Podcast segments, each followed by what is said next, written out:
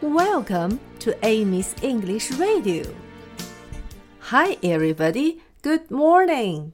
小朋友们，前两天我们已经有了一个又圆又红又甜又脆的大苹果。Apple round, apple red, apple juicy, apple sweet.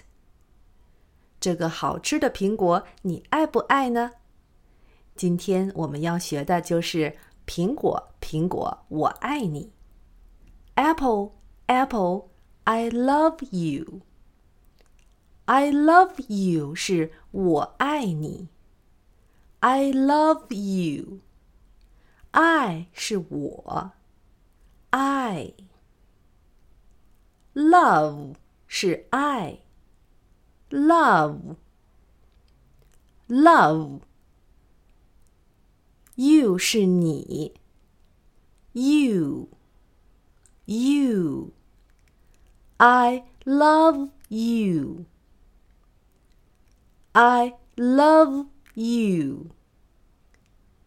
现在我们可以一起唱前三句啦。Apple round, apple red, apple juicy, apple sweet.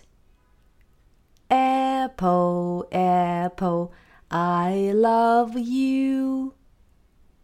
现在我们把整首歌唱一遍。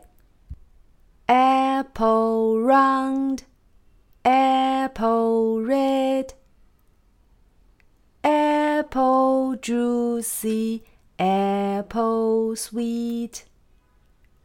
Apple, apple, I love you. Apple sweet, I love to eat.